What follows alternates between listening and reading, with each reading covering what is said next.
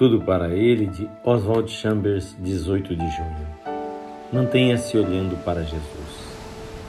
E Pedro andou por sobre as águas e foi ter com Jesus. Reparando, porém, na força do vento, teve medo.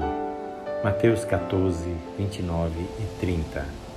O vento estava realmente forte, as ondas muito altas, mas Pedro a princípio não as percebeu. Ele nem pensou nelas simplesmente reconhecendo o Senhor e saltando do barco, caminhou por sobre as águas.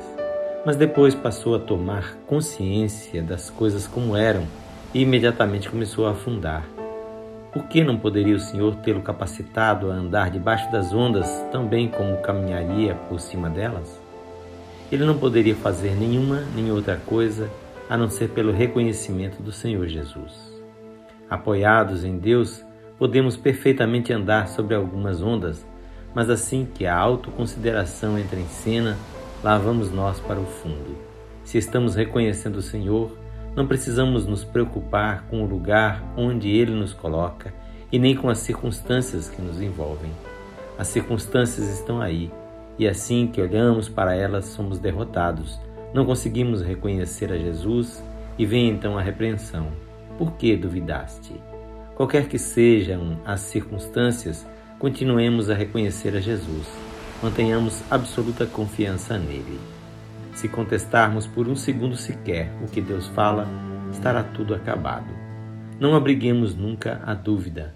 Será que ele falou mesmo? Sejamos ousados. Lancemos sobre ele tudo imediatamente.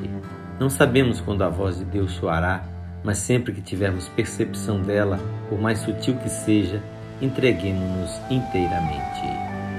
Só pela entrega é que o reconhecemos. Só através de uma entrega sem reservas percebemos claramente a sua voz. Esta leitura é feita por seu amigo Pastor Edson Grando. Que seus olhos permaneçam fixos em Jesus para que você possa vencer todas as circunstâncias difíceis.